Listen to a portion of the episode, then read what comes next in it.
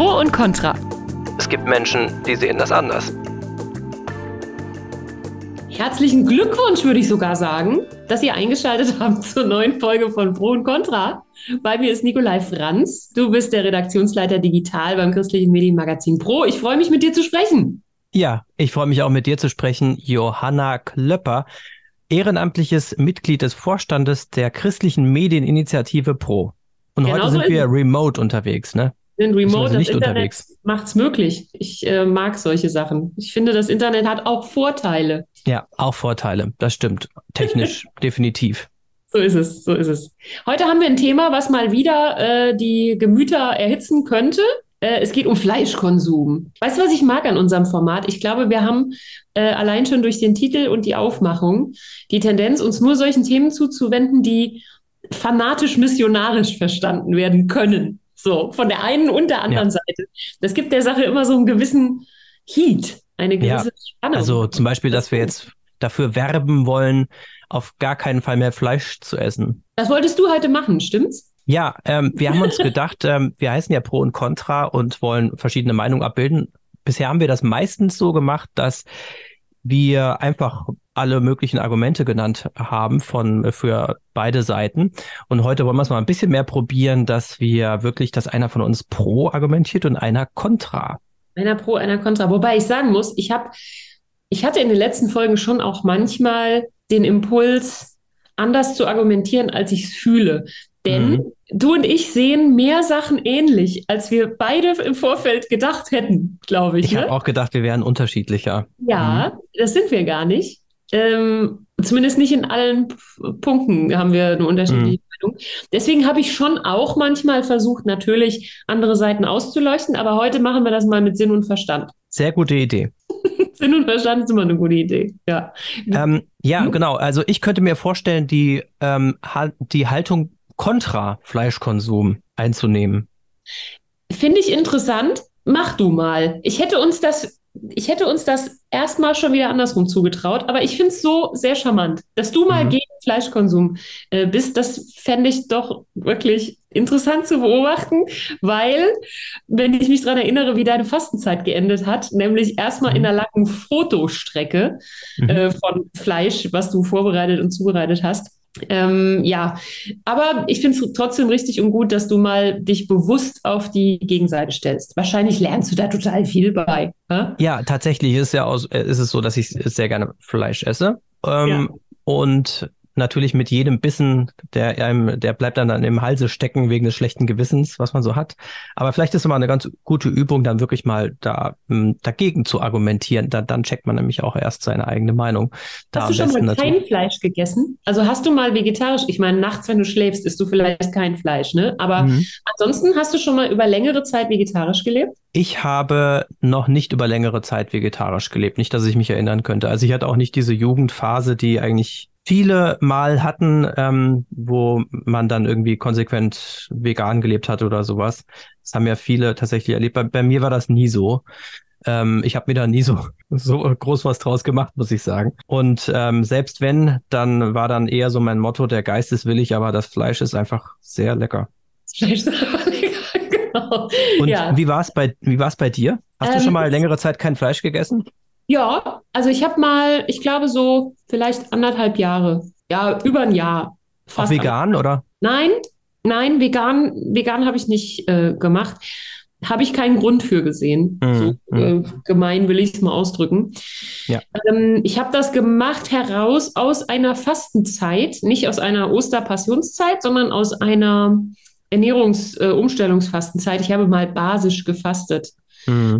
Ich glaube, eine Woche lang. Das heißt, ähm, da nimmst du dann nur Lebensmittel zu dir, die als basisch eingestuft sind. Das sind im Grundsatz eigentlich nur Obst und Gemüse. Fertig. Ja, das und, ist auch das große Geheimnis bei der basischen Ernährung. So, Obst und Gemüse.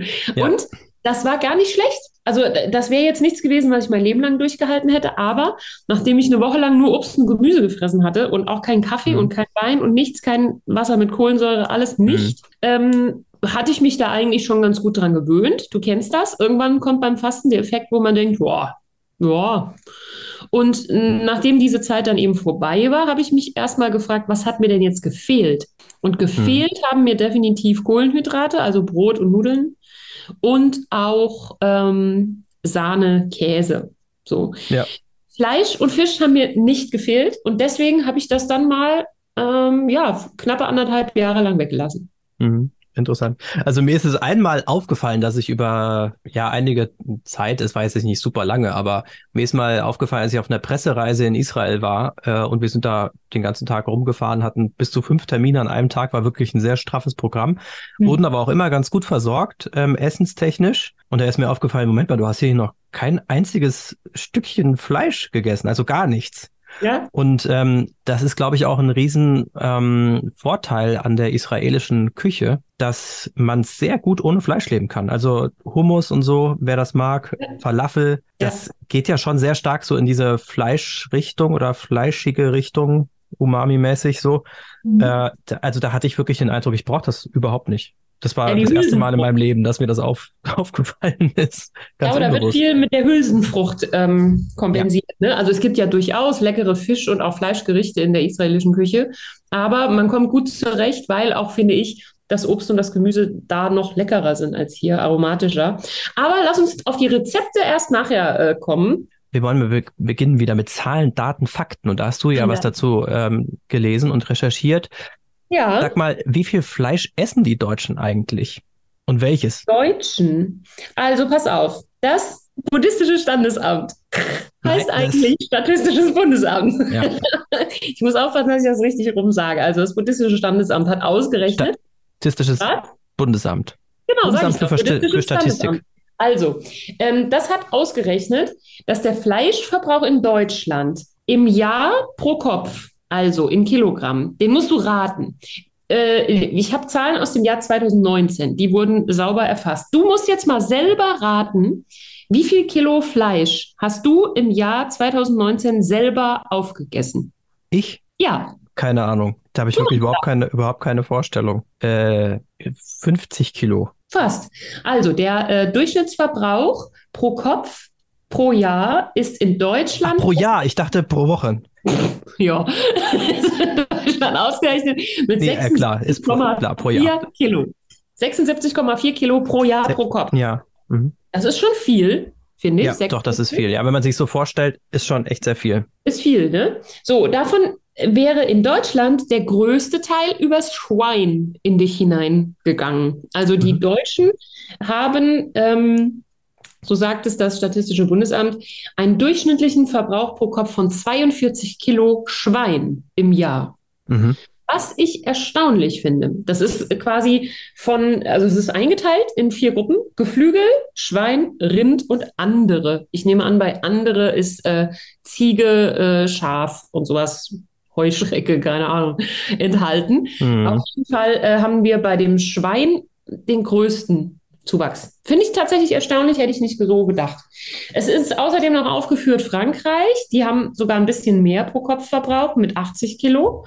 Mhm. China mit 64 Kilo. Jetzt Indien, 5 Kilo pro Kopf pro Jahr. Ah, ja. 5 Kilo Fleisch im Jahr. Ist doch total krass, oder? Das ist äh, tatsächlich sehr beeindruckend. Also das ist ja wirklich ein, also ein Bruchteil von dem, was man in Deutschland an Fleisch isst, isst man dann in Indien. Absolut. Wahnsinn, oder? Die USA natürlich, die gehen sehr ab und haben einen äh, Pro-Kopf-Verbrauch von 128 Kilo Fleisch. Also Deutschland 76 und die yes. USA 128. Yes.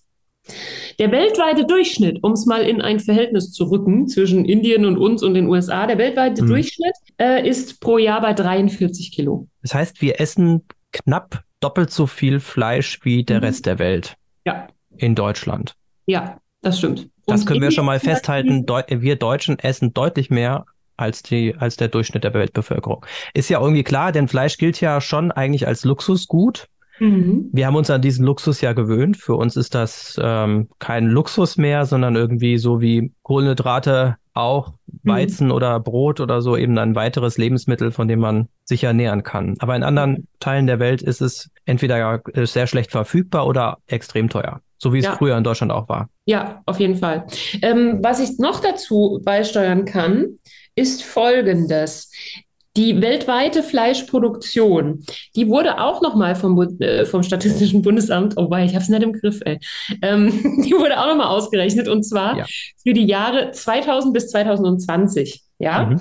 Und wir haben ein insgesamtes weltweites Wachstum in Prozent von 45 Prozent, die heute mehr produziert werden weltweit als noch im Jahr 2000. Also es wird mehr. Ziemlich krasse Zunahme. Ziemlich krasse Zunahme. Dabei, der Spitzenreiter ist Geflügel. Geflügel hat eine, mhm. ein Wachstum von 94 Prozent in diesen 20 Jahren. Also was an Fleisch zum Essen enorm. produziert wird. Geflügel steigt. Ja, mhm. das kann man so sagen. Schwein sinkt. Ja. Das Schwein nee. sinkt. Also nee, es steigt, es steigt im Verhältnis eigentlich auch, aber ähm, es ist nicht so, äh, so rasant im Anstieg wie das mhm. oder das Geflügel, sagen wir mal. Bei Geflügel ist in diesem Fall enthalten Huhn, Ente, Gans, Perlhuhn und Pute. So. Also Geflügel geht total ab.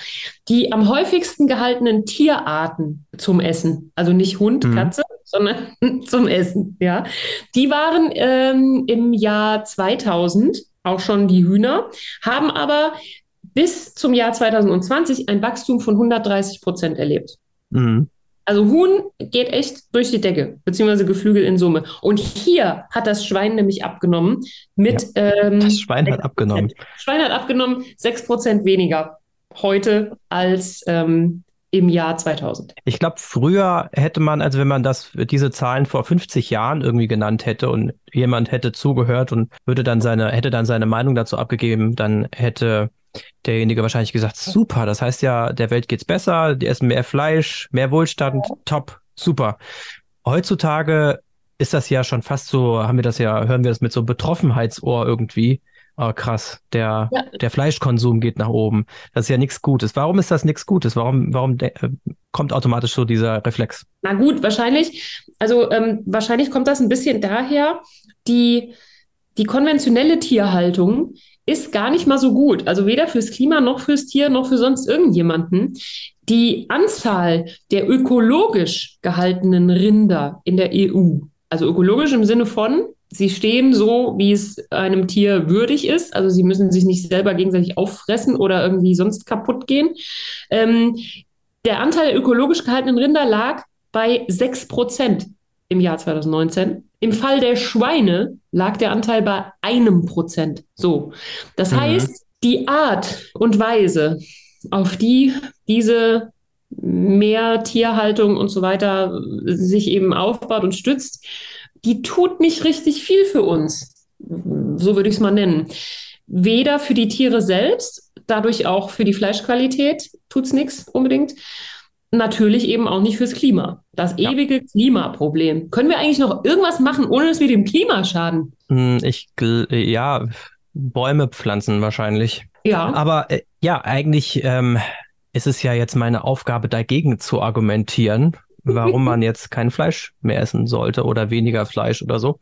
Und das Thema Klima ist tatsächlich wichtig. Also der Klimawandel ist ein großes Problem, was auf uns zurollt und es wird viel über die letzte Generation und so gesprochen, die äh, und deren Methoden, aber immer weniger eigentlich über die konkreten Auswirkungen, die der Klimawandel global hat. Mhm. Und es gibt ja verschiedene Möglichkeiten, um Treibhausemissionen zu, äh, zu reduzieren, Treibhausgasemissionen, Autofahren und so weiter. Aber das Thema Fleisch ist tatsächlich ein, ein Riesenpunkt ähm, wenn man sich das mal anschaut, wie der CO2-Ausstoß oder beziehungsweise der CO2-äquivalente Ausstoß in Kilogramm ist, mhm. bei verschiedenen Fleischsorten zum Beispiel, ganz oben ist, steht an der ersten Stelle Rindfleisch, laut einer Statistik, die bei Statista veröffentlicht worden ist.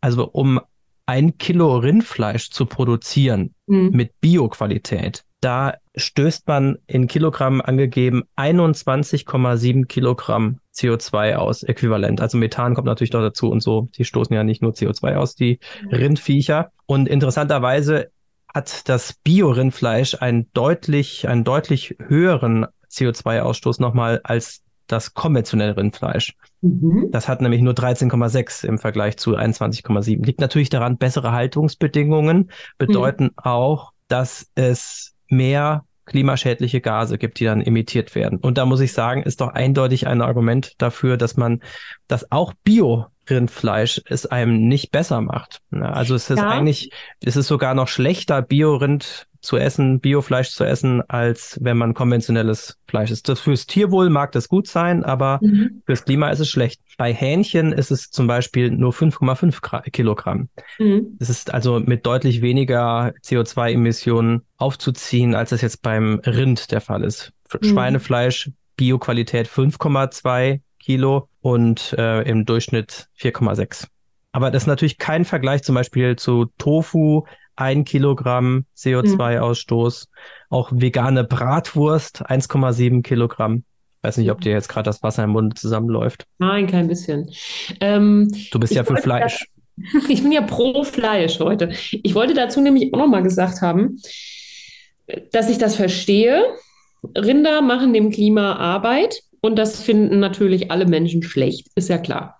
Mhm. Jetzt möchte ich aber mal die Frage stellen nach zum Beispiel Obst, Gemüse und Schalenfrüchten, die so wild rund um die Welt geflogen werden und teilweise in wasserarmen Regionen angebaut werden. Ich weiß nicht genau, ob das eine sinnvolle Alternative ist. Also natürlich ist der reine CO2-Wert sicher ein positiverer als beim Rind, aber zum Beispiel beim Thema Wasser würde ich doch sagen, ähm, da tun wir uns mit Obst, Gemüse, Schalenfrüchten, auch Mandeln zum Beispiel, die ja jetzt gerade eine riesen Renaissance erleben in Form von Mandelmilch und im ganzen Ersatzkram. Tun wir uns an anderen Stellen auch keinen besonders großen Gefallen. Ich würde damit jetzt nicht sagen, esst alle Fleisch aus Massentierhaltung, aber ich würde eben sagen, dieser rein vegetarisch-vegane Lebenswandel ist auch nicht in jedem Punkt besonders sauber, was das Klima betrifft, oder? Ich glaube, der entscheidende Faktor ist, dass du natürlich einerseits recht hast, also gerade manche, manche Hülsenfrüchte oder oh, auch. Das war der Soja. schönste Satz, den du je gesagt hast. Der entscheidende Faktor ist, dass du recht hast. Oh, das war das Schönste, was ich je gehört habe. Recht hast mit der Aussage, dass natürlich manche Hülsenfrüchte oder auch Soja und so, dass die, ähm, dass das auch durchaus klimaschädlich angebaut werden kann. Also wenn es jetzt oder auch umweltschädlich generell. Mhm. Aber der Punkt ist, es ist egal, wo du Rindfleisch züchtest, es ist überall mit einem sehr starken CO2-Ausstoß verbunden oder mhm. Treibhausgasemissionen verbunden. Und das heißt, es unabhängig davon, wo du jetzt zum Beispiel deine Erbsen anbaust oder wo du dein Schwein hältst, es ist immer besser aus Klimasicht auf das Fleisch zu verzichten. Immer. Mhm. Mhm. Tja, was machen wir denn da? also müssen natürlich auf Fleisch verzichten.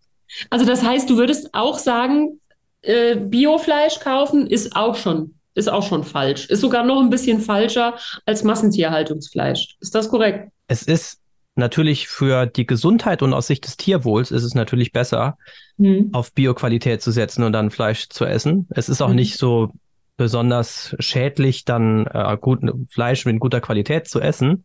Mhm. Aber es ist schon so, dass es aus Klimasicht eindeutig ist. Fleisch hat einen sehr hohen CO2-Ausstoß, den man auch so nicht einfach kompensieren kann oder so. Gut, aus Klimasicht ist vieles, was wir tun und lassen, sehr eindeutig. Das macht es nicht, also rechtfertigt nichts. Aber aus Klimasicht ist zum Beispiel auch die Benutzung eines Autos eindeutig. So. Ähm, jetzt ist aber doch die Frage, ist denn ist denn Klima das Einzige, um was es geht? Das würden mir jetzt Leute der letzten Generation auch wieder eindeutig beantworten, aber ich frage dich das mal. Klima ist natürlich nicht das Einzige, was man jetzt hier beachten muss. Es gibt noch andere äh, Punkte, die jetzt damit reinspielen. Mhm. Man könnte zum Beispiel als Christian mal auf die Idee kommen, mal in die Bibel zu schauen. Sagt die Bibel was zur Ernährung? Wahrscheinlich schon. Ja, sagt sie, klar. Wir sollen doch keine, was sollen wir alles nicht essen? Schalentiere. Also es gibt so ein paar, ja, es gibt natürlich so Speisevorschriften und so, die dann im Alten Testament stehen, die allerdings im Neuen Testament aufgehoben sind. Aber mhm. es gibt so ein paar Bibelstellen, die irgendwie so auch mal einen Hinweis geben, finde ich, zu dem ganzen Thema und auch dem Umgang damit. 1. Mose 9, Vers 3, alles, was sich regt und lebt, das sei eure Speise. Wie das grüne, wie das grüne Kraut habe ich euch alles gegeben. Mhm. So, also da ist äh, ganz klar erlaubt, so, ja, also man kann sich von der Schöpfung ernähren. Alles, was sich regt und lebt. Also ob das jetzt Pflanzen sind, ob das Tiere sind und so weiter. Mhm. Ich habe es euch gegeben, wie das grüne Kraut. So. Äh, Römer 14, Vers 2 bis 3 steht, das ist vielleicht äh, für, für Fleischfundamentalisten ein super Vers. Einer glaubt, er dürfe alles essen, wer aber schwach ist, isst Gemüse.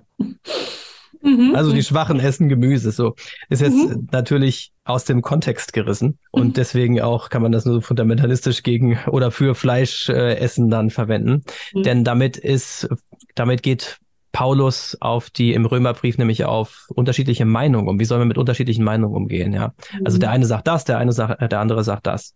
Mhm. Der eine ähm, meint, er er dürfte alles essen und hat diese Erkenntnis eben. Und manche denken, sie dürften als Christen zum Beispiel nur Gemüse essen und müssten dann fasten und so. Und er Hast sagt, du wirklich schon mal so jemanden kennengelernt, der aus religiösen Gründen kein Fleisch isst, also aus christlich religiösen Gründen? Also es waren eigentlich immer so Schöpfungserwägungen und Tierwohl aber nicht irgendwie, dass man so aus, aus, aus Gründen der Gottesbeziehung kein mhm. Fleisch mhm. essen darf, weil man zum Beispiel nicht töten darf oder so. Mhm. Das habe ich, ich weiß nicht, das habe ich, glaube ich, noch, noch nicht erlebt. Hast du das mal, äh, mal erlebt? Nee, ich habe nämlich auch drüber nachgedacht im Vorfeld.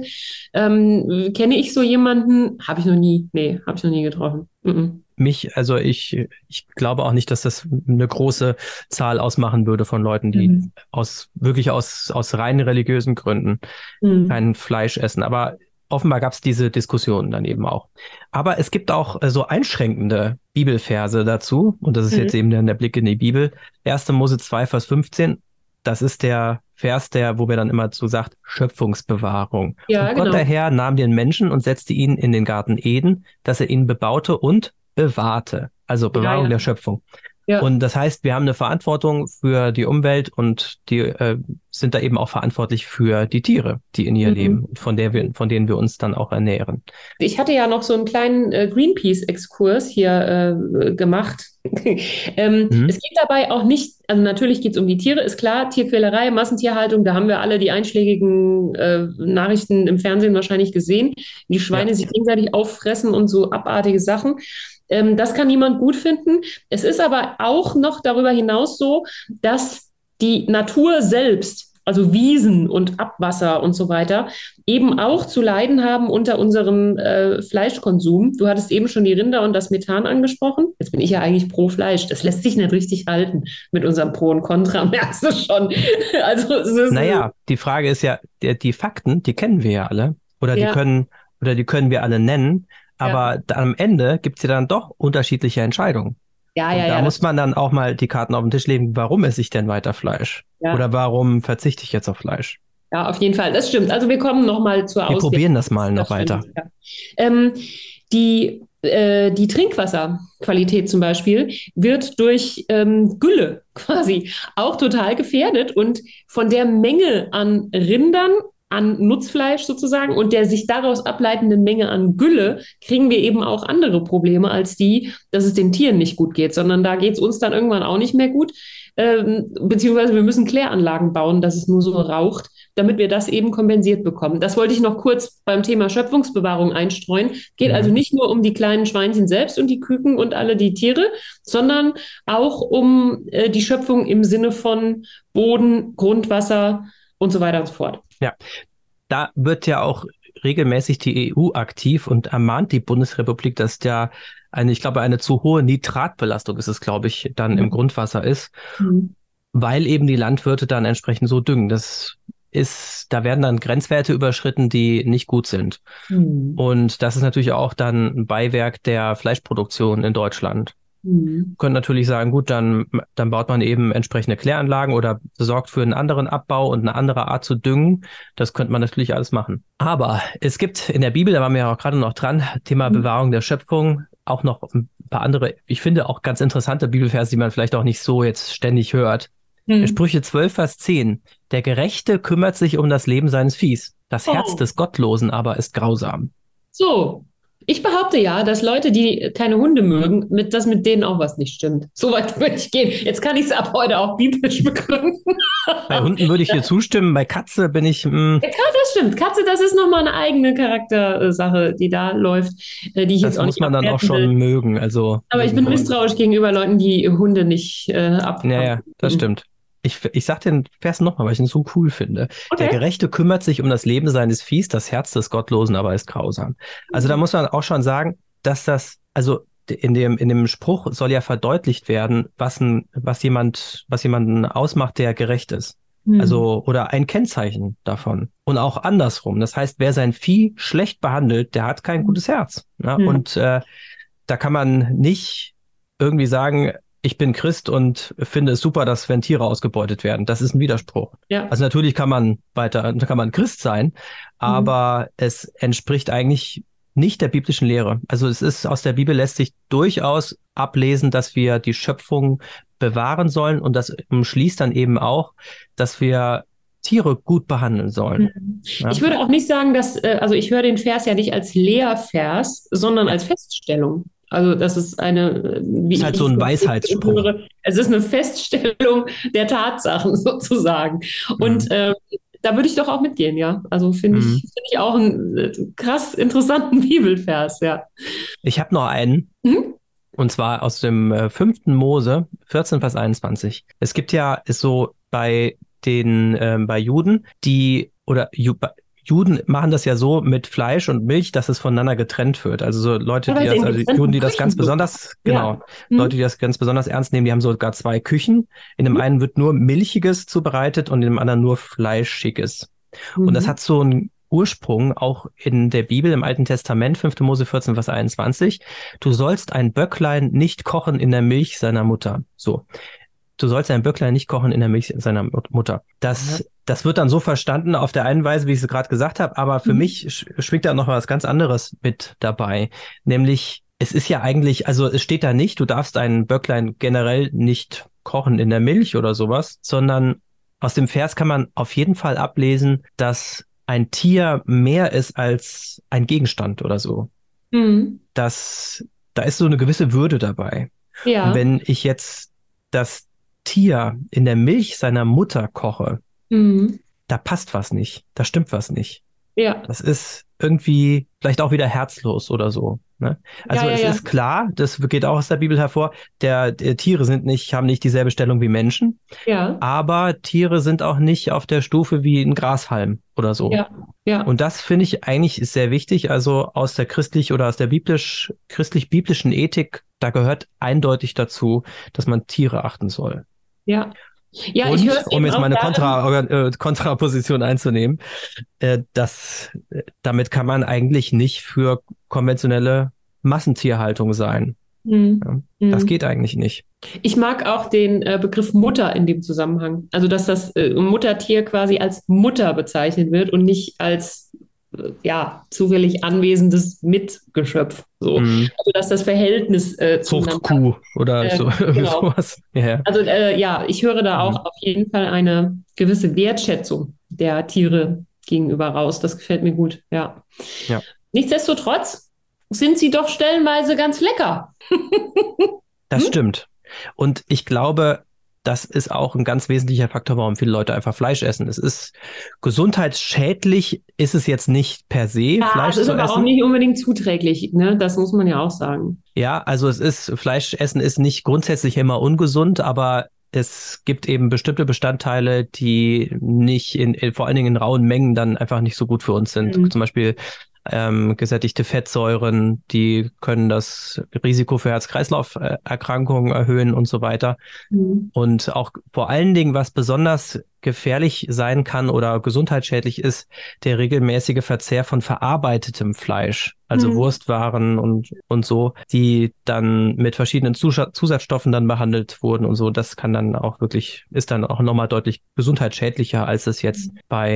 Bei bei, nicht bei Rom, aber bei Fleisch ist, was sonst nicht weiter verarbeitet wurde. Zum Beispiel ja. Steaks oder so. Insbesondere bei rotem Fleisch sagt man ja, dass dann so eine höhere Gesundheitsgefährdung da ist. Aber ja, es ist trotzdem so, die Leute essen trotzdem gerne Fleisch und es wird ja auch mal so dann so eigentlich als Hauptgericht dann auch so serviert. Und das Salat ja. und Kartoffeln und so, das sind so die Beilagen. Aber das eigentliche ist, ist eine jetzt. Tolle so, Geschichte zu erzählen. Ganz ja, toll. Bitte meine, meine liebste Lieblingstante ähm, und ihre beste Freundin früher, ähm, wenn die sich gegenseitig gefragt haben, was machst du denn am Wochenende? Dann dachte ich, als Antwort käme jetzt sowas wie Kino oder Schwimmbad oder sowas, ne? Ausflug. Ja. Nein, es ging nur darum, was gekocht wird und auch nicht um die Beilagen oder das Gemüse, ja, ja. sondern eigentlich nur um das Fleisch. Mhm. das heißt, Rouladen. die Antwort da drauf war Tafelspitz oder ja. Frikadelle oder so. Ja. Und was hast du am Wochenende gemacht? Ja. Tafelspitz. Mhm, Tafelspitz, genau. ja, genau. Fand ich, fand ich sehr, sehr schön. Das fiel mir jetzt nur gerade so ein. Nicht ja, also schlecht. Hat, äh, doch in vielen äh, Kreisen noch eine recht zentrale Bedeutung. Ich möchte auch noch, weil ich ja heute pro Fleisch bin, dazu sagen, äh, wo du eben sagtest, Ernährung, äh, Gesundheit und so weiter. Ne? Veganerinnen und Veganer müssen natürlich auch wiederum total viel künstlich zuführen, was ihnen an äh, Vitaminen oder äh, Mineralien und so weiter äh, abgeht, wenn sie kein Fleisch essen. Das heißt, das Fleisch kann schon was. Wahrscheinlich verständigen wir uns ja am Schluss sowieso darauf, dass die Dosis das Gift macht. Also ich würde doch mal sagen, okay, Fleisch aus Massentierhaltung will ja, kann ja keiner gut finden und so, aber äh, wenig verarbeitetes Fleisch aus einer vernünftigen Haltung kann aus meiner Sicht in geringer Dosis nicht schlecht sein, oder? Also was die Ernährungsergänzungsmittel angeht, da braucht mhm. man als Veganer, ich glaube, Vitamin B12 und das mhm. muss man dann wirklich zuführen. Alles mhm. andere kann man auch sonst aus äh, anderen Lebensmitteln dann so bekommen und das funktioniert auch. Da gibt es auch äh, ich, einige ich Beispiele von Leuten, die mhm. äh, super fit sind, super sportlich, die sich Absolut. vegan ernähren ja. und die trotzdem, ja, also und denen es einfach gut geht. Ist auch gerade bei zum Beispiel bei Menschen, die so Nervenkrankheiten haben oder zum Beispiel ja. unter Multipler Sklerose leiden oder so, wenn die dann auf eine vegane Ernährung umstellen, dann äh, senken, sinken die Entzündungswerte auch häufig. Ist so. Das geht aber auch aus meiner Sicht mit einher, dass ähm, Veganerinnen und Veganer das in der Regel nicht aus Versehen sind, sondern ja. bewusst. Und ich glaube, dass eine bewusste ähm, Auseinandersetzung mit der eigenen Ernährung, beziehungsweise auch mit dem Vitaminhaushalt, Eisen ist auch ein Thema. Mhm. Natürlich, jetzt werden alle Veganer gähnen und sagen, ja, Eisen, fresse ich ganz viel Amaranth und so, aber es ist nichtsdestotrotz ein Thema. Ähm, also es ist natürlich mhm. Vitamin B12, der künstlich zugeführt werden muss. Ich bin aber doch der Meinung, da geht eigentlich auch noch einiges andere mit einher, was man ja. optimieren muss. Ob man es über Ernährung macht oder über Pillen, ist mir noch egal. Aber mhm dass diese hohe Gesundheitsquote unter vegan lebenden Menschen so ist, kommt aus meiner mhm. Sicht nicht nur durchs Weglassen der tierischen Produkte, sondern auch daher, dass die sich einfach mega krass damit auseinandersetzen und mega krass daran rumoptimieren, oder? Das kann durchaus sein, ja, dass das in, mhm. in diese Richtung geht. Ja. Wie ist das denn bei dir? Warum isst du gerne Fleisch? Mm, ich kann das machen, ich kann das lassen schon fast so ein Outing, ne? Von uns beiden bist du eigentlich der Fleisch-Fan. Äh, ich kann problemlos ohne Fleisch leben. Ja, also wenn es jetzt, wenn jetzt die Durchsage käme, es gibt keins mehr, wäre mir das auch recht. So. Ähm, ich freue mich aber manchmal mega krass, eine Currywurst mir zu holen mit Pommes und Mayo, das ist einfach mega lecker. So. Ich könnte das aber eben auch mit Pizza Margarita so denselben Effekt erzielen. Also, mhm. ich hatte das ja, wie ich am Anfang erzählt habe, mal eine Zeit dann gelassen, weil es mir nicht gefehlt hat während der basischen Ernährungszeit und weil es mir dann fast ein bisschen eklig war. Also, ich war so krass auf diesem Obst-Gemüse dann irgendwie eingespurt, dass ich die Vorstellung gar nicht so attraktiv fand, in ein Stück Fleisch reinzubeißen. So. Ähm, ich habe dann aber irgendwann, irgendwann habe ich festgestellt, ab jetzt wird es für mich ein Glaubenssatz. Also ich kam dann ja. doch in Situationen, wo ich das bewusst ablehnen musste oder wo meine Freundin bewusst was anderes für mich zu essen gemacht hat. Das war nie ein Problem. Äh, Leute sind ja nicht dumm. Aber wo ich dann schon gemerkt habe, okay, jetzt ist das ein bewusster Schritt, den ich irgendwie machen muss. Und da war ich dann wiederum irgendwann zu faul für. mhm. So ich bin ja so ein Typ, ich kann unheimlich gut fünf gerade sein lassen. Ich kann sogar sechs gerade sein lassen, wenn es sein muss. Und da habe ich dann irgendwann gedacht, boah, Würstchen hier, Würstchen da, egal, mache ich jetzt wieder. So, ja. Das heißt, du wärst vielleicht eher so der Flexitarier. Ja, ja, genau. Flexitarierin. Auf jeden Fall. Sowas in der Richtung. Das ist auch die, die, die verzammelste, postmodernste Haltung, die man wahrscheinlich haben kann. Ich bin eigentlich, eigentlich möchte ich mich als überhaupt nichts bezeichnen, was mit Taria aufhört. Weißt du? Ich bin einfach ein Mensch. Ich bin froh, wenn ich genug zu essen habe. Und ich bin froh, wenn ich morgens eine Tasse Kaffee kriege und wenn ich nicht unterzuckern muss. Dann ist auch meine Restfamilie immer ganz froh. Mhm. Ähm, aber ich mag an sich nicht diesen oft schon religiös-fanatischen Approach, den sogar die Esserei heutzutage hat. Hm. Das kann ich nicht leiden. Wie geht's dir damit? Ja, ich finde es tatsächlich auch, also es ist quasi eigentlich ja alles, was wir tun äh, heutzutage in unserem Leben, wird ja ethisiert irgendwie, also moralisiert, sage ich mal. Mhm. Alles, was wir tun, das Private ist politisch, kennen wir von, von ein paar Jahrzehnten so. Und auch nicht nur politisch, sondern irgendwie hat es auch einen ethischen, ethischen Wert. Und gerade beim Thema Konsum, alles, was wir kaufen, was wir essen, wie wir leben, wo wir hinfahren, wo wir in Urlaub fahren oder ob wir überhaupt in Urlaub fahren und so, hat irgendwie ja. einen ethischen Bezug. Und zwar ja. so äh, richtig und falsch und dann auch ganz viel dazwischen irgendwie. Mhm. Und vor allen Dingen ganz viel dazwischen. Also es ist besser, das nicht zu machen oder besser damit zu fahren und besser das zu lassen und so. Und da gibt's, mir scheint, dass da die Faktoren irgendwie mehr geworden sind. Ja. Geht also nicht nur darum, dass ich satt werde. Das ist auch ein ethischer Wert, dass ich mhm. meine Familie ernähren kann mit dem, was ich genau. da kaufe. Und ja. da würde ich auch schon mal sagen, da breche ich jetzt gerade so ein bisschen aus meiner Rolle raus. Do it, komm auf die andere Seite. Ich finde, ich, ich, finde die dunkle Seite, ne? Der dunkle Seite ja. der Macht. Aber das ist, dass diese Diskussionen, die da geführt werden, über dieses super bewusste sich ernähren nur, wenn Fleisch dann nur absolut hochwertig und zu Tode gestreicheltes äh, Wein essen und sowas, mhm. was irgendwie noch in der Erklärung unterschrieben Magst, hat, dass es jetzt auch ein erfülltes ausblickst. Leben hatte. Ja, genau. Ah, ist gut. So, das, das ist für viele Leute bestimmt toll und so, vor allen Dingen, die auch genug Geld haben, aber ich denke dann manchmal an Menschen, die wenig Geld haben und die sich das nie leisten können würden für ihre Familie, vielleicht auch eine alleinerziehende Mutter mit drei Kindern zu Hause, die wollen mhm. natürlich auch mal Hähnchenfleisch essen oder sowas, ne? Und denen dann irgendwie zu sagen, das ist aber eigentlich, hm, eigentlich nicht in Ordnung oder so, ne? Das schwingt ja, ja so ein finde, bisschen mit, zumindest. Absolut. Ich finde eben noch schwierig. nicht mal, dass man, dass man äh, dass man Leuten gegenüber, die sich nicht aussuchen können, äh, seine Klappe zu halten hat. Das sehe ich auf jeden Fall genauso wie du. Mhm. Ich würde aber sagen, dasselbe gilt für alle Leute. Was mir im Moment nicht gefällt, und das ist ein Thema, das ist größer als Fleisch oder nicht Fleisch. Was mir im Moment nicht gefällt, ist, dass alles bewertet wird, ähm, was man eben tut und lässt. Ich frage mich, mit welchem Recht, also mit welchem Recht kann jemand äh, über mir aussprechen, dass die immer so viel mit dem Auto fährt oder so, keine Ahnung, was weiß ich, was ich alles mache, gell? Ähm, das ist total schlecht für die Umwelt oder wie sie das und das macht, das ist total äh, schlecht für das Christentum oder weiß, weiß der Geier wen. Also ähm, ich finde es interessant, dass es heutzutage offensichtlich so ist, dass jeder hergehen kann und über jemand anderem aussprechen kann, ob das richtig oder falsch ist, was er macht. Ich, ich, ich zweifle diesen Trend an. So. Und mhm. den sehe ich eben auch im Thema Fleischkonsum ganz stark abgebildet. Ja. Wegen mir können Leute auch vegan leben. Es können, es dürfen wegen mir sogar Leute ihre Kinder und ihre Hunde vegan ernähren. Ich finde es komisch und auch fragwürdig, aber es interessiert keinen, was ich darüber denke. Weißt du? Also deswegen. Also mehr Toleranz. Ja, ja, und ich glaube, dass das Toleranz ist auch nicht mehr. Wir haben das, das Wort Toleranz ist so ein bisschen aus der Mode gekommen, habe ich den Eindruck. Ja. Ja, ja. Ist ja eine, jahrelang sehr gehypt worden, aber jetzt spricht ja eigentlich keiner mehr von Toleranz. Ich glaube, dass es gekippt ist. Ich glaube, dass es gekippt ist an der Stelle, wo eben die Toleranz für alles und jeden noch so absurden Entwurf gelten soll. An dem, an dem Punkt ist es aus meiner Sicht gekippt, nämlich dahin, dass man keine Toleranz mehr für Intoleranz übrig hat. Ja, also mhm. dass man keine, dass es nicht mehr okay ist, wenn jemand sagt, ich finde das saudumm, was du da gerade machst. Ja, oder einfach mal ein beherztes Schimpfwort. So, man, also äh, es ist es ist nicht mehr möglich, eine Grenze und ein Nein zu ziehen oder was für sich einfach mal in Bausch und Bogen abzulehnen, ohne das begründen zu wollen.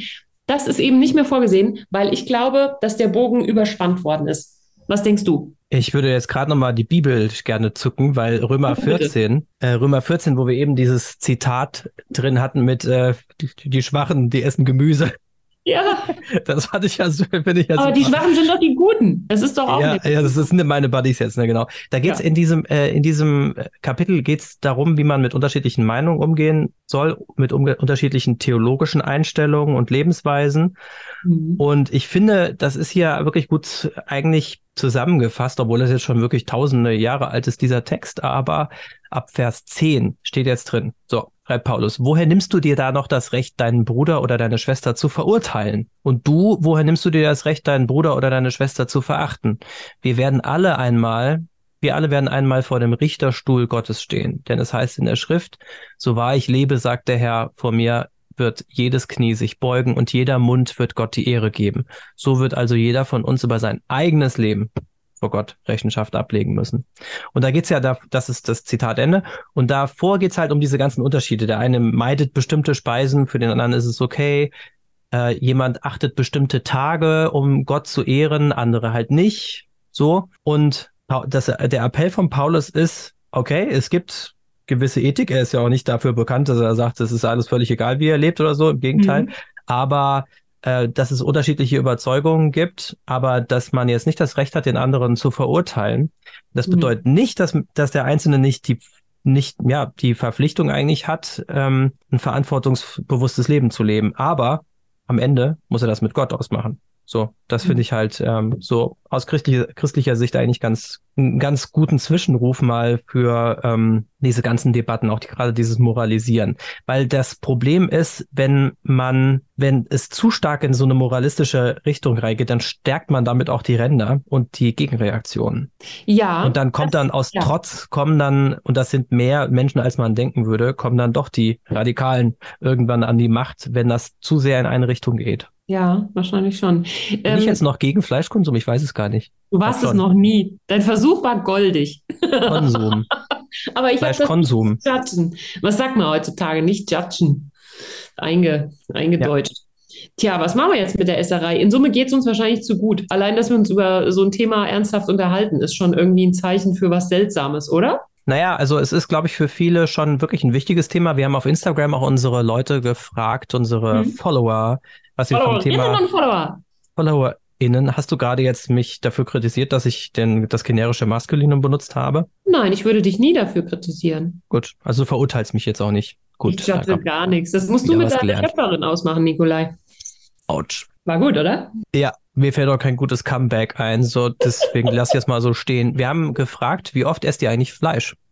Täglich, mehr als dreimal pro Woche, etwa einmal pro Woche oder nie? Hm. Ich habe mitgemacht, ich habe geantwortet. Was haben denn alle gesagt? Wo ist der größte Anteil? Also der größte Anteil ist etwa einmal pro Woche, 22 ja, Stimmen. Da gehöre ich dazu. Und mehr als dreimal pro Woche. Stimmt das, dass ich drei, dazu gehöre? Also das waren 38 Prozent bei etwa einmal pro Woche, 38 Prozent.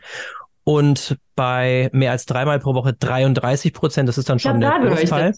Ich habe ich hab vergessen, wo ich dazu gehöre. Ja, täglich 14 Prozent und nie 15 Prozent. Also das bei diesen Extremen sind es 14 und 15 Prozent. Das heißt, wir haben, die, die mitgemacht haben, ist natürlich nicht repräsentativ, aber die, die mitgemacht haben, sind es 15 Prozent, die nie Fleisch essen, also vegetarisch, mindestens vegetarisch oh. leben. Es gibt, es gibt dann aber auch Leute, die haben mal was dann auch kommentiert bei dem Post. Mhm. Und da merkt man schon, dass den Menschen das nicht egal ist. Also dass da schon so ein Bewusstsein dafür ist. Also selbst wenn man sich vielleicht nicht an seine eigenen Vorgaben immer hält, aber dass es Leuten schon mm, wichtig ist, dass sie, wenn sie Fleisch essen, dass es dann auch zum Beispiel nachhaltig dann ist. Einer schreibt, in einer mhm. Welt, in der Getreide, Gemüse und Obst durch Pestizide und äh, synthetische Dünger der Nährstoffgehalt auf ein Minimum geschrumpft wurde, führt auf Dauer meiner Meinung nach kein Weg am Konsum von Fleisch und, und Milchprodukten aus artgerechter Haltung vorbei. Rein mhm. aus gesundheitlicher Sicht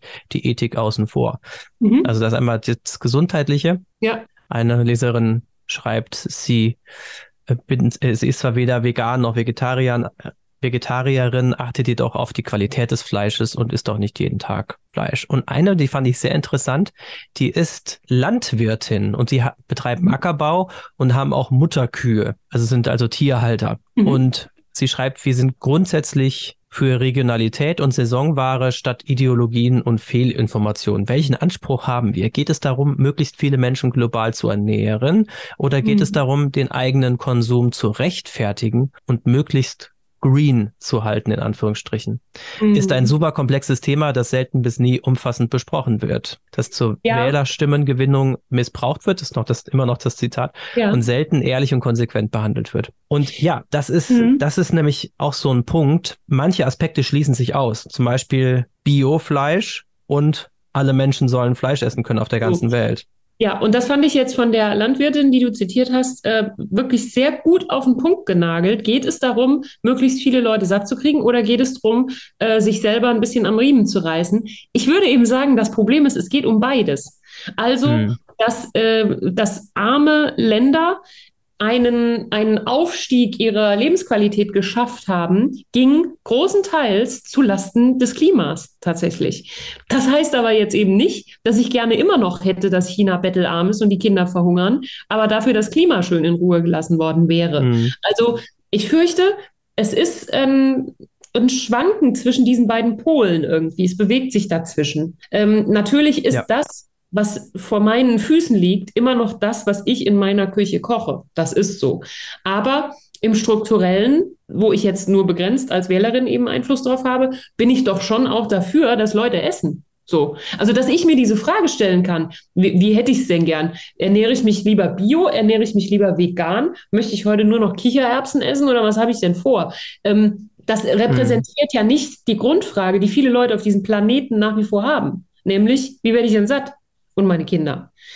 Ja. Also, da fällt auch das Judgen wieder erstaunlich schwer, oder? Es ist eine, ja, es ist eine soziale Frage natürlich. Ja. Und, oder auch eine soziale Frage. Und das macht das Ganze natürlich auch nicht unbedingt einfacher. Ja. Es ist ja auch bei, also unser Wohlstand ist ja unter anderem zum Beispiel auf Kohleverbrennung gegründet mhm. oder auf, mhm. die, auf der Verbrennung fossiler Brennstoffe. Andere Länder sind längst noch nicht so weit, mhm. aber unsere Industrie, die wäre oder, oder unser wirtschaftliches Wachstum wäre so nicht denkbar gewesen, wenn wir diese Energieträger nicht gehabt hätten. Ja. Und jetzt verlangen wir natürlich dann von anderen auch, dass sie dann darauf verzichten und so. Das ist natürlich nicht immer ganz einfach. Mhm. Thema Veganismus. Ah. Es gibt ja Menschen, die ernähren sich nicht nur vegetarisch, also verzichten auf Fleisch, sondern auf sämtliche tierischen Produkte. Und leben Kennst, auch vegan, im Sinne von kein ja. Leder und kein. Kein Leder, stimmt, ja, keine mhm. Lederschuhe und so weiter. Mhm. Ja. Kennst du viele Leute, die vegan leben? Nee, tatsächlich nicht. Mhm. Aber nee. es kommt eigentlich, es ist ein Thema, was sehr häufig äh, vorkommt, so medial in der Öffentlichkeit. Es ist vielleicht auch. wie mit Twitter. Oder sind Twitter, ja. in der falschen Bubble. Ich weiß es nicht. Ähm, in meinem Freundeskreis lebt niemand vegan. Nein, ich, ich halte es auch nicht für ein probates Mittel, sonst würde ich es ja machen. Also ich habe mich jetzt nicht bewusst mit Veganismus beschäftigt, um mhm. ihn dann für mich auszuschließen, das nicht. Ähm, ich sehe aber letzten Endes keinen Grund dafür, so brutal ja. will ich es mal sagen. Natürlich bin ich gegen äh, Gesichtscreme, für die Tierversuche gemacht wurden und so weiter. Dafür muss ich aber nicht äh, vegan leben. Ich würde doch sagen, dass man aus Tierhaut Ledertaschen machen kann. Ich weiß nicht, ob das jetzt schon wieder ein Problem sein kann, dass ich Bist das du gecancelt. Sage. Aber äh, Bist du gecancelt? Ja, wenn, dann könntest in diesem Fall ja nur du mich canceln, weil ja. du und ich nehmen ja hier auf. das Kann ich kurz stumm schalten? Kannst du mich kurz muten?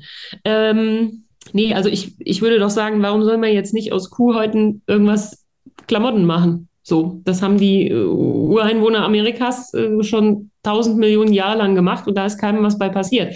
Außer und, den Büffeln. Aber es ist ja. natürlich äh, so, also was man schon dafür sagen kann, also wenn das Tier schon gestorben ist, so. warum sollte man es nicht auch komplett verarbeiten? So. Und damit eben dem, dem Wert ihm auch nochmal einen höheren Wert eigentlich beimessen, als jetzt einfach nur sich das Filet rauszuschneiden und dem, dem Fleisch also das Rest, natürlich Rest alles wegzuschmeißen. Gut, aber ein nachhaltiger Umgang mit äh, Tier, finde ich, erstmal spricht aus meiner Sicht eben nichts dagegen. Es gibt verschiedene Umfragen zum Thema Veganismus und wir haben uns ja auch eben schon darüber unterhalten. Das ist ein Thema, was immer stärker so trendet. Oh, es und trendet. es war früher ich muss dir auch so. noch was erzählen von einem Trend. Erinnere mich bitte gleich dran. Oh, okay, ja, das mache ich. Und zwar zwischen 2015 und 2019 hat sich eigentlich nicht so richtig viel geändert an dem Thema Veganismus. Mhm. 2015 bezeichneten sich 0,85 Millionen Menschen in Deutschland als Veganer. Also 850.000. 850.000. Mhm. 2019 waren es 950.000. Mhm. Also ein bisschen gestiegen, aber zwischendurch ist es auch mal gesunken, laut einer Statista-Umfrage. Mhm. mhm. So, und dann kam Corona und viele bringen das tatsächlich mit Corona auch irgendwie in Verbindung. Aha. Vielleicht durch den, das Aus, dass man auch keine Grillfeste mehr hatte oder sowas, keine Familienfeste, wo es dann mega Fleisch gab und so. Die Leute haben gedacht, vielleicht brauche ich es ja gar nicht mehr. Ist egal, auf jeden Fall die Gründe. Aber seit 2020 ist wirklich das signifikant angestiegen, der Anteil der vegan lebenden Menschen in Deutschland. 2020 war es nämlich schon bei 1,13 Millionen Menschen, dann 1,4 und 2022 waren es 1,58 Millionen. Warum nimmt das denn so zu? Ich würde Über 50 Prozent äh, stärker geworden in den letzten vier Jahren. Ja, und das, da sind sich die Experten auch nicht so ganz einig, weil man das natürlich auch soziologisch nicht so ganz einfach ergründen kann, warum das so ist. Aber was in den letzten Jahren war, Corona, ja. Fridays for Future war natürlich, ne? also einfach dieses Thema Klima, was nochmal mehr in ja. den Vordergrund gerückt ist. Und alleine das kann schon durchaus einen Einfluss gehabt haben, wäre jetzt zumindest meine Vermutung. Und meine und wenn man jetzt also dann auf die Zahlen mhm. schaut, dann ist das bei jungen Menschen nochmal deutlich ausgeprägter. Also die Heinrich-Böll-Stiftung, die äh, steht ja den Grünen nahe, die hat eine, einen Fleischatlas herausgegeben. Es ist also kein Atlas, der aus Fleisch besteht. Das wäre auch mal eine nette Idee, sondern so eine, so eine Ich denke, ich baue dir, ich baue dir mal einen. Und ja, da war auch noch der BUND beteiligt und Le Monde Diplomatique. Und zwar mhm. im Vergleich zur Gesamtbevölkerung ernähren sich demnach doppelt so viele 15- bis 29-Jährige vegetarisch oder vegan. Das heißt, die, die Jugend geht mit gutem Beispiel voran. Und geht mit bestem Beispiel voran. Ich wollte ja. jetzt aber noch zu deiner Vermutung eine Zusatzvermutung äußern, nämlich, dass zu dem allgemeinen Anstieg des Trendes ja auch immer unser aller Freund der Markt relativ schnell reagiert. Das heißt, ich behaupte, mhm. es ist auch heute ganz viel einfacher, vegan zu leben, als es noch im Jahr 2000 zum Beispiel war. Einfach, weil die Vielfalt der Produkte sich geweitet hat, es mehr Ersatzprodukte gibt, ähm, es mittlerweile äh, Turnschuhe gibt, die vegan gefertigt sind. Sowas hast du im Jahr 2000 nicht gefunden. Denn, Vegane Gummibärchen finde ich auch super, ohne äh, Gelatine. Gehäkelte Mokka, äh, Mokassins. Ähm, ja, also ich glaube, dass Vegane Nudeln gibt es auch. Endlich. ähm, dass der Markt da auch eine große Rolle spielt und dass es eben, dass dieser Trend sich dann dadurch nochmal verstärkt und beschleunigt hat, dass es eben auch einfach funktioniert, vegan zu leben. Und manchmal hat man ja auch gar keine Wahl, ah, sich vegetarisch oder vegan weißt zu ernähren. Jetzt wollte ich dir das doch mal erzählen, Nikolai. Du und ich, wir sind ja Leute von Welt. Wir sind ja Kosmopolitinnen und Kosmopoliten. War ähm, das das, auf was ich dich ansprechen sollte? Ja, bitte. Gut. Nämlich wollte ich dir sagen, du warst neulich in Berlin und ich war danach in Berlin. Wir waren nicht auf der gleichen Tagung, aber wir waren beide auf einer Tagung. Yes. Ich habe auf der Tagung, wo ich war, eine vegetarische Zwangsernährung äh, bekommen. Mit einer Sonde oder wie? nee, das, ach, das war jetzt auch total überspitzt äh, formuliert. Nee, es, es war so, dass auf dem Kongress, wo ich war, war so eine Kommunikationstagung, total interessant, durfte ich von meiner Arbeit aus hinfahren, das war cool. Mhm. Und ich habe auch viel da mitgenommen. Das Interessante war, dass der komplette Kongress vegetarisch war. Also es gab die ganze Zeit Essen, das fing ja dann morgens schon an und dann mittags und zwischendurch soll man immer Snacks essen und rumlaufen und so. Ähm, und es gab kein einziges Fleisch. Nirgendwo. Und es gab die Gerichte, man konnte immer so aussuchen. Also das war so, man musste sich dann da anstellen und in die richtige Schlange. Und es gab nicht nur ein vegetarisches Gericht, sondern noch die vegane Alternative. Mhm. Aber es gab keine Alternative mit Fleisch drin. Ähm, ich habe da gut, ich bin da gut zurechtgekommen, das kann ich sagen. Ich fand es auch nicht schlimm. Es ist mir nur aufgefallen, ich hatte sowas vorher noch nicht erlebt und habe mich eben gefragt, ob das vielleicht der Trend der Zukunft wird. Was denkst also, du? Also, ich kenne das auch durchaus von so hippen Veranstaltungen oder hipperen Veranstaltungen, die sich so geben oder so. Das würde eigentlich nicht mehr zum guten Ton gehören, da jetzt irgendwie äh, Currywurst anzubieten. Beziehungsweise ich war mal, so, ich war mal auf einer Veranstaltung, wo es dann Currywurst gab. Das war noch nicht mal in Anführungsstrichen und ich habe dann eine bestellt und dann waren das aber Kartoffeln. Kartoffeln, also noch nicht mal irgendwie so nachgebaut. und das Einzige, was da Curry dran war, war die Currysoße. Dann stand ich da mit meiner Pommesgabel. Tja. Was gab's denn dazu? Pommes oder was? Ja, die war aus Bratwurst. nee, also ja, das ist, aber nee, das ist halt einfach wirklich so, dass äh, gerade bei äh, bei so modernen Veranstaltungen, dass es eigentlich mehr die, schon fast die Regel ist, dass es da ja, irgendwie vegan ist und so. Aber es dauert ja immer so ein klein bisschen bis Trends von Berlin bis zu mir ankommen. Das ist immer, passiert immer leicht zeitversetzt. Wandert. Aber ich habe den Eindruck, dass Fleischessen einfach out ist. Was glaubst du? Ja, ich glaube, dass das tatsächlich stimmt, dass es out ist im Sinne von, äh, wenn man irgendwie vorbildlich sein will, dann äh, will, dann sagt man, nee, ich verzichte auf Fleisch oder ich esse wenig Fleisch oder sehr bewusst und so. Hm. Man wird jetzt äh, wenig Sympathien in der Öffentlichkeit damit gewinnen, wenn man sagt, ich esse so viel Fleisch.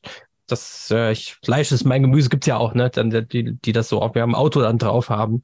Ja. Und sowas. Ähm, aber ich glaube tatsächlich, wenn man so ins Verhalten der Menschen schaut, dann ist es doch so ein bisschen, naja, also wenn man so sieht, wie viele Leute vegan leben oder vegetarisch, dann ist es eben doch die große Mehrheit, die weiterhin Fleisch isst und und selbst die, die auf Fleisch verzichten, auch weiterhin Milchprodukte und andere tierische Produkte dann konsumiert. Also das ist auf jeden Fall. Aber die Stimmung ist natürlich eher so, dass man davon wegkommt.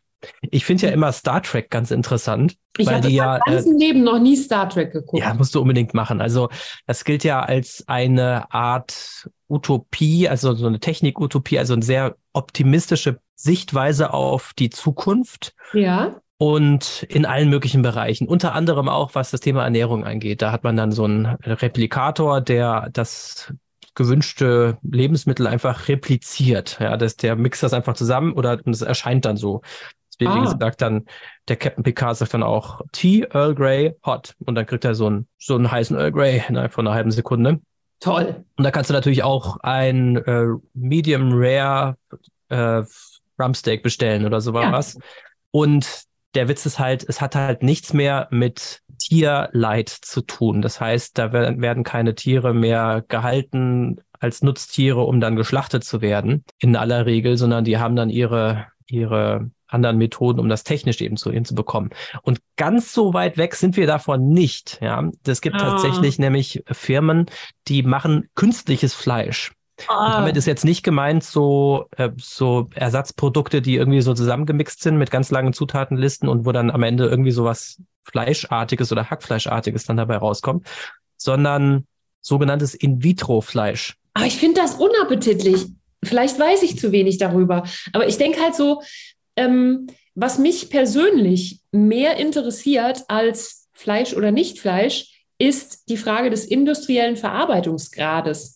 Also, es ist mir persönlich appetitlicher, wenn ich dieses Wort einfach mal benutzen darf in dem Zusammenhang. Es ist sehr snobbisch, ich weiß, aber es gibt Sachen, die finde ich appetitlich. Ich finde es appetitlicher, äh, in ein okay hergestelltes Filetsteak reinzubeißen, als in eine Masse, ich überspitze das jetzt einfach mal, die aus Glutamat und Fett und Farbstoff besteht und äh, so tut, als wäre sie ein Steak, äh, wo ich irgendwie, die durch 18 Maschinen gelaufen ist und ähm, ja, wo ich noch nicht mal verstehe, was die Zutaten genau sind. Oder? Also ist das Allerdings ist das, ja, das ist, äh, kann ich verstehen, aber das ist, geht hier bei In-vitro-Fleisch tatsächlich um was anderes. Das sind dann eben nicht diese Fleischersatzprodukte, wo dann alles Mögliche drin ist, okay. sondern das ist Fleisch. Ja, das ist Fleisch, was äh, aber gezüchtet worden ist. Da gibt es verschiedene Forschungsunternehmen oder Startups, Firmen, die sich damit beschäftigen. Also es gibt zum Beispiel die Firma Moser Meat, das ist eine niederländische Firma, oder Aleph Farms,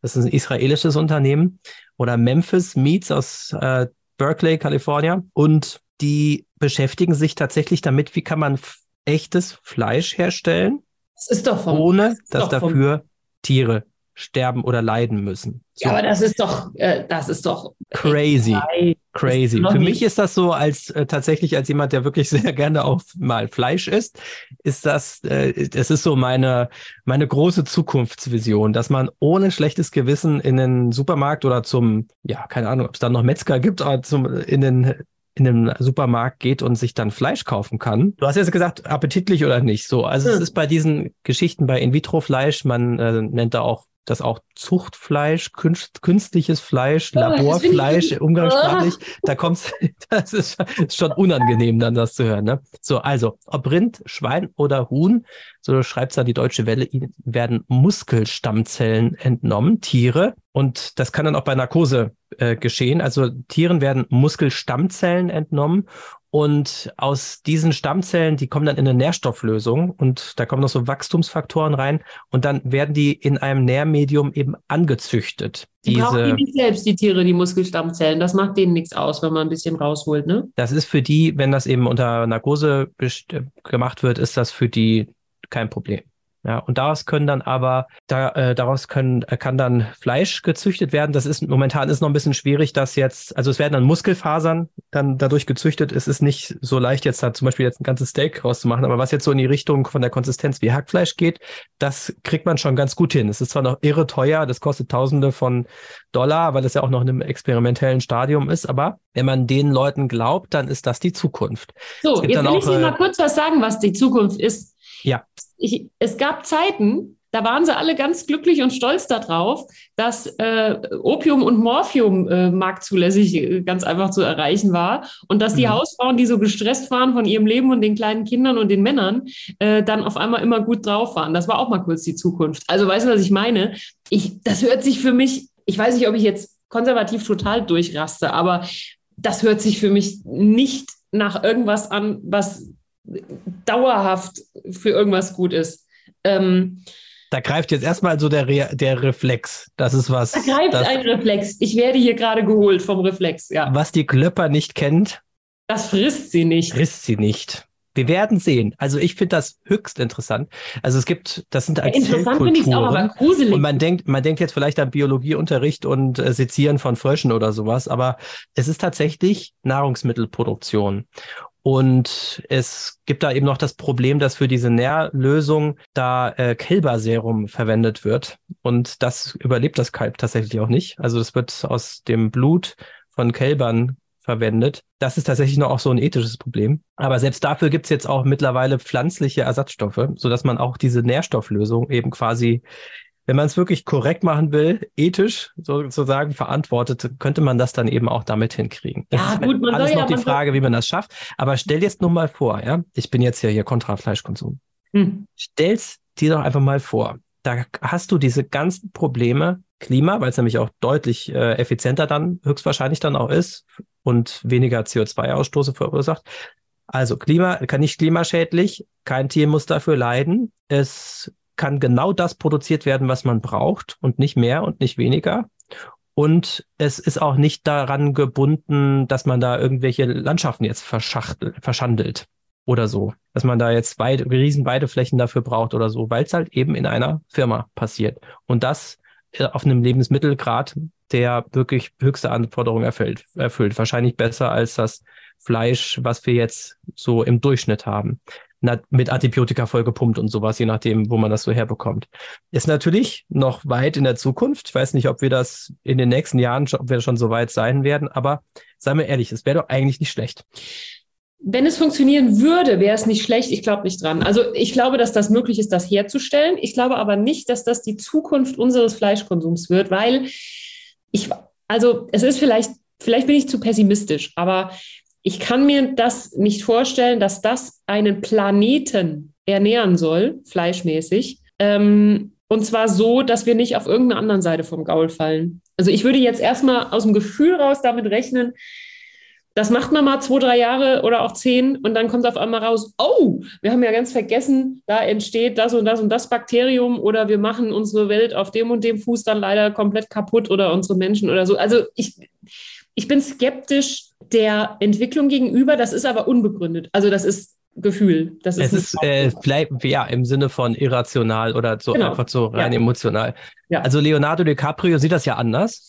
Der hat nämlich investiert in Aleph Farms, also die israelische Variante.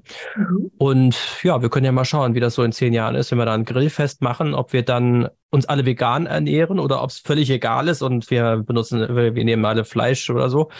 Äh, vielleicht noch mehr als jetzt oder ob wir vielleicht tatsächlich so in diese Richtung gehen, Zuchtfleisch. Mhm. Hört sich natürlich, es ist natürlich was was eine gewisse Überwindung bedeutet. Aber ich muss sagen, ich als technikaffiner Mensch, ich ähm, freue mich immer über so neue Technologien, die irgendwie, also ich kann da immer auch was sehr Positives drin sehen. Ja. Auch in anderen Bereichen. Da gibt's natürlich dann Gefahren, die lauern auch dabei, aber grundsätzlich ist doch erstmal cool. Also Fortschritt. So. Ne? Aber das natürlich. Ich glaube, ich würde lieber vegetarisch so leben. Fleisch, wo man so. Ich glaube, was so mitschwingt, ist, es ist so, äh, also lieber vegetarisch als, als so und so ein Fleisch. Ne?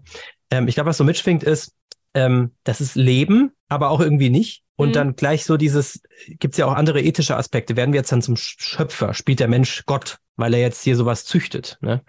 Äh, man kennt aber solche ähnlichen Techniken zum Beispiel beim, bei der äh, Züchtung von Haut. Wenn Leute nach einem Unfall zum Beispiel total stark verbrannte Hautpartien haben, dann kann das, kann eben eine bestimmte Größe von Haut dann auch gezüchtet werden mhm. ähm, mit, den, mit den richtigen Zellen, die dazu gegeben werden und dann auch Menschen damit wieder geholfen werden. Ne? Ja, genau. Das, das, ist so eine ähnliche Technik, die auch passiert. Aber das soll ich ja nicht essen.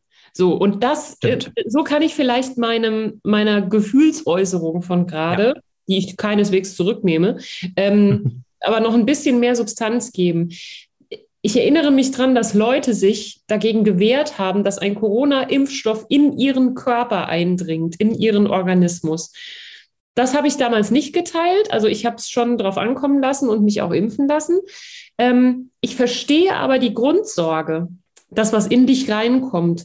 Und ich verstehe die sogar in Bezug auf Ernährung auch. Das, was in dich reinkommt. Es gibt Sachen, die steckst du dir nicht in den Mund, einfach aus deinem Impuls heraus. Ja, also du gehst nicht auf die Straße, hebst äh, eine alte Cola-Büchse auf und leckst die ab. Da hast du ein Anti irgendwie. Und bei gezüchtetem Fleisch wäre mein Impuls eben ungefähr so einer. Wahrscheinlich könnte man es mir erfolgreich unterjubeln. Also wenn du mich zum Grillfest einlädst und lädst mir das rein und es würde mir schmecken, dann wäre es passiert. Das wäre auch okay. Ich würde es überleben wahrscheinlich. Aber wenn ich hm. in der Position bleiben sollte, in der ich mir aussuchen kann, was ich esse, dann würde ich wahrscheinlich, bevor ich ein Kunstfleisch nehme und normales Fleisch ethisch endgültig verboten ist, ein Gemüse nehmen. Wo ich weiß, dass das mit Sonnenlicht und Wasser und Photosynthese und so weiter. Ne? Also irgendwie, dass das in so normal biologischen Sachen entstanden ist. Für alles andere also skeptisch. Das hast du, diesen Reflex, den du jetzt beschreibst, den hatte ich neulich bei uns in der Pro-Redaktion, als wir ein Video für Instagram aufgenommen haben und es ging um das Thema Insekten. Also es geht nicht darum, äh, ging nicht darum, dass wir jetzt über äh, religiöse Sondergemeinschaften mit äh, Sondergut berichten, also dass Leute jetzt Insekten sind oder so, mhm. sondern dass man Insekten isst als mhm. klimaneutrale oder freundliche Alternative zum Fleisch. So. Und äh, meine Kollegin hat, Svani, ähm, Svanet Prinneke, hat dann das Video aufgenommen dazu und wir haben das so ein bisschen zusammen kreiert. Und ich habe dann eben im Internet so eine Packung Insekten bestellt. Was und, für Insekten waren das? Also es waren so Mehlwürmer mhm. Und Grillen und Heuschrecken.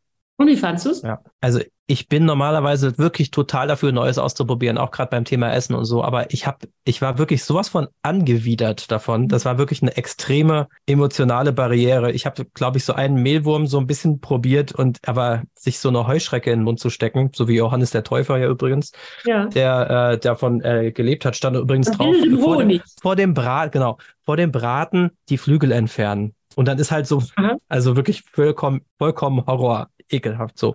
Ja. Und das schmeckt dann so ein bisschen nussig und so, aber das ist halt normalerweise das, was du mit der Fliegenklatsche irgendwie erlegst oder so, oder wo du denkst, nein, das will ich wirklich nicht in meiner Nähe haben. Das ist im wahrsten Sinne des Wortes Ungeziefer, das muss weg. Das ist mhm. auch nicht eine Kuh, die ich streicheln kann oder so, sondern es ist so was, so ein Krabbel, Krabbeltier, was da so das will ich nicht auf meinem Teller ha haben und auch nicht in meinem Magen. Und ja. da habe ich, da, also da hätte ich jetzt auch gesagt, wenn ich die Wahl hätte, äh, kein Fleisch mehr zu essen, mein Leben lang, und stattdessen mich entscheiden müsste zwischen nur pflanzlich oder halt eben auch noch mit Insekten dabei, dann würde ich definitiv Stand jetzt könnte ich mich nicht dazu durchringen, dieses ja. Insektenzeug dann zu futtern. Also das fände ich wirklich, das fand ich wirklich absolut ekelhaft. Andere finden das voll okay, kein Problem, so, ne, ist ja auch, ist ja auch gut. Und tatsächlich ist äh, klimatechnisch ist es deutlich, deutlich besser und auch, ja, ich meine, Tierwohl, weiß nicht, wie viel Bewusstsein jetzt so eine Grille dann entwickelt, aber ist wahrscheinlich schon was anderes als jetzt, wenn ein Schwein zum Beispiel leidet, was ja nicht da muss man aber auch schon wieder ist. sagen, wenn wir jetzt anfangen und essen alle Insekten weg, dann kriegen wir auch wieder irgendein Problem im Ökokreislauf. Ich will damit nicht rechtfertigen, dass wir 80 Tonnen Schwein pro Jahr essen, aber ich glaube, dass immer die Dosis das Gift macht. Und weltweit gesehen ist es an sich immer alles ein bisschen schwierig. Du und ich, wir beide, wir müssen zusehen, dass wir klarkommen und vielleicht auch sogar dankbar sein, dass wir uns und unsere Kinder immer noch satt gekriegt haben. Zum Abschluss machen wir nochmal eine kleine Runde zu den veganen Alternativen. Das gibt es ja auch durchaus was, was äh, man essen kann, was kein Fleisch ist, aber was vielleicht so ähnlich schmeckt und was man was vielleicht auch ganz gut schmeckt. Und mhm. wir haben uns gedacht, wir bewerten das einfach mal ganz, ganz subjektiv natürlich. Mhm. Und Johanna, wir fangen wir mit dir mal an. Wie findest du vegane Burger? Kommt darauf an, woraus sie gemacht sind. Also ich meine mit so einem veganen Patty, was man genau, so kaufen da kann. Genau, da gibt es ja unterschiedliche Trägermassen. Oh. ähm, ich habe schon leckere gegessen. Ich meine, dass ich mal aus Erbsen ein ganz leckeres Patty ähm, irgendwo gekauft habe, habe ich vergessen. Also wenn ich weiß, aus was es hergestellt ist, zum Beispiel Erbse, dann komme ich gut zurecht.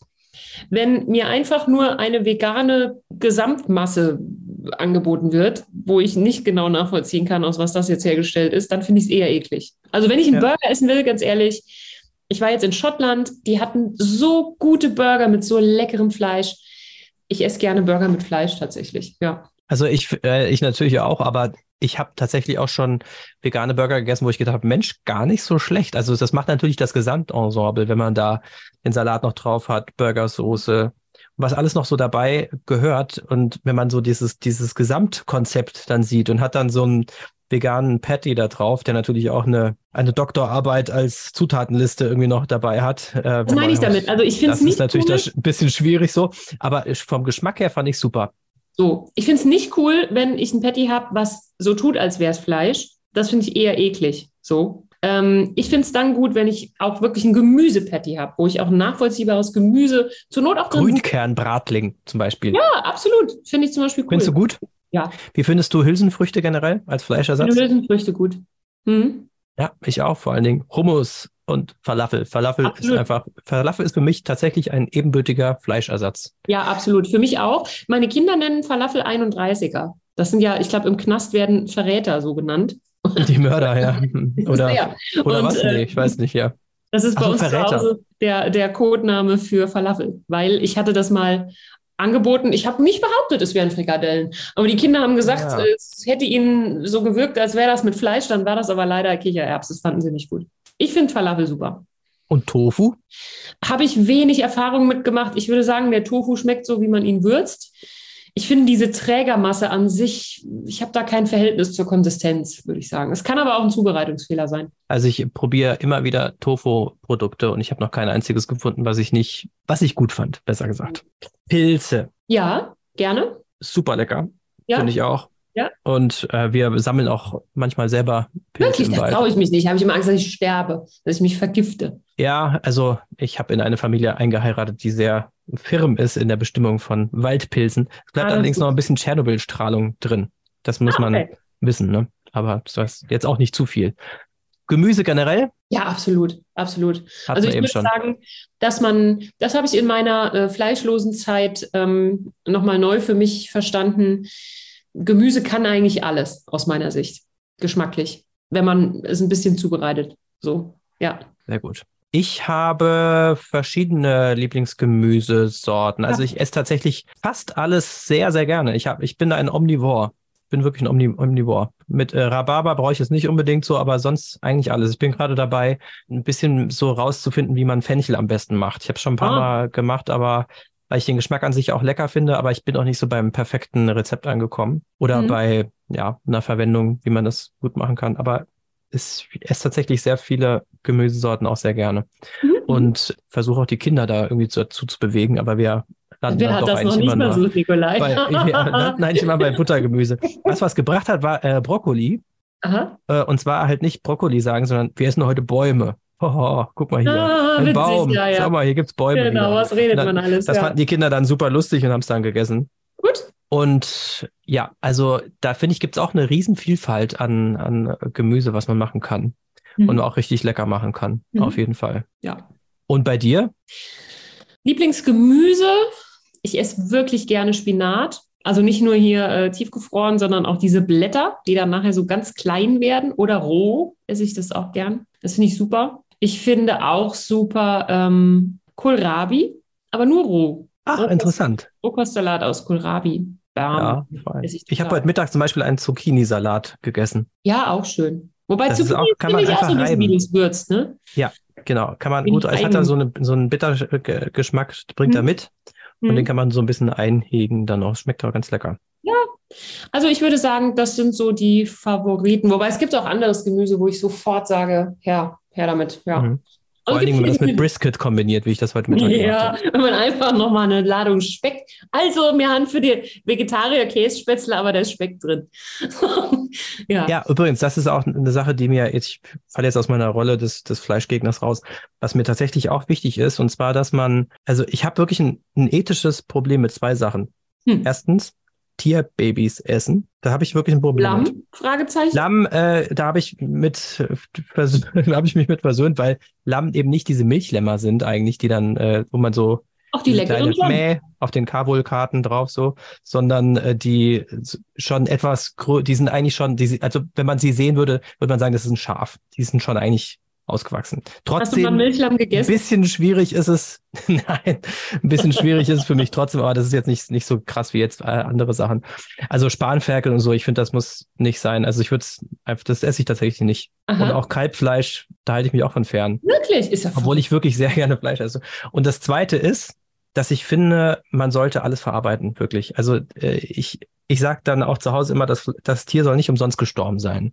Mhm. Also, und wenn ich jetzt was auf dem Teller habe, was ich wegschmeiße, weil ich das irgendwie eklig finde, dann ist das, ist zumindest ein Teil davon wirklich halt, ja, nicht verarbeitet. Und da geht es jetzt auch nicht um irgendwie so kapitalistisches Ausbeuten, alles irgendwie noch verwerten und so, damit da, aber Nee, ich finde, das hat tatsächlich was mit der Achtung dann auch zu tun. Also, dass man halt nicht dann die Hälfte rausschneidet und wegschmeißt und dafür halt mehr von dem Guten isst oder so, und da kann man tatsächlich, also da mache ich tatsächlich viel dann auch noch draus. Also gerade aus so Fett, was man vielleicht abschneidet, das lasse ich ganz oft aus in der Pfanne und mache dann so zum Beispiel Schmalz draus. Also nennt man mhm. Schweineschmalz.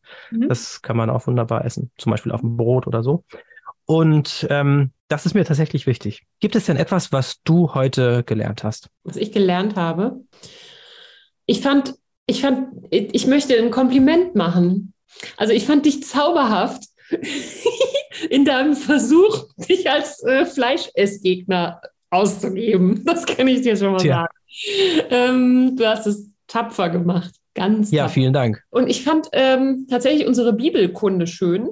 Das hatten wir noch nicht so oft. Ja. Ich mochte daran, dass mir nochmal bewusst geworden ist, dass die Bibel sich auch dazu in verschiedenen Zusammenhängen äußert. Und zwar immer wertschätzend dem dem Leben und der Schöpfung und eben auch den Tieren gegenüber. Das hat mir gut gefallen tatsächlich. Und ähm, da werde ich, glaube ich, noch mal einen Moment drüber nachdenken. Das fand ich schön irgendwie. Ja. Ansonsten stellt sich mir natürlich die Frage, also ich lerne nicht so viel, ich nehme immer noch Fragen mit, die ich nicht fertig habe. Ist auch meine eine Form Frage des Lernens. Ist, ja, genau. Ähm, meine Frage ist, inwieweit ziehe ich es überhaupt für mich in Betracht, mich in Dingen einzuschränken? ähm, also meine Bedürfnisse mhm. und äh, kapitalistischen Grundhaltungen und so weiter auf den Prüfstand zu stellen. Da will ich mal noch einen Moment drüber nachdenken. Ich will das noch nicht sofort so demütig wegklappen nach dem Motto, oh, ich muss lernen, mich einzuschränken und überhaupt weiß ich noch gar nicht, ob ich das muss.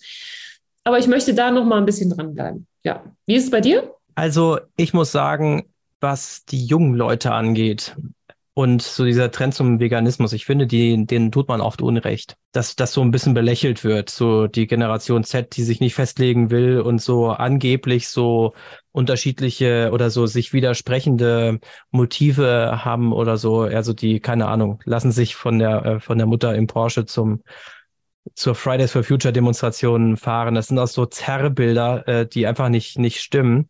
Ich finde, jetzt zeigen einfach die Zahlen, äh, da sind Leute, die würden vielleicht auch gerne Fleisch essen, aber denen ist das wichtig, da, äh, da auch wirklich was zu tun, in ihr persönliches Leben zu ändern und da was zu machen. Das finde ich, finde ich gut. Und man kann das auch einfach mal positiv stehen lassen, anstatt ähm, dass man, äh, weil äh, was ja oft genug auch bemängelt wird, ist, dass es dann halt alles über Verbote gehen soll und so. Nee, da, da wächst jetzt halt gerade eine Generation heran, denen das wirklich bewusst ist und die ihr Leben auch danach ausrichten. Und ich finde, da können wir, die wir ein, zwei Jährchen älter sind, auch durchaus von lernen. Und die, die äh, noch älter sind als wir, vielleicht noch mehr, äh, weil es ja da doch durchaus so ein, so ein Clash gibt zwischen den Generationen.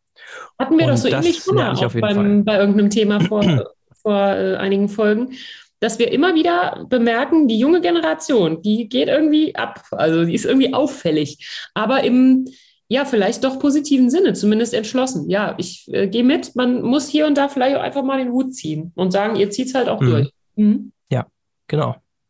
Jetzt sind wir schon am Schluss unserer Folge zum Thema Fleischkonsum angekommen.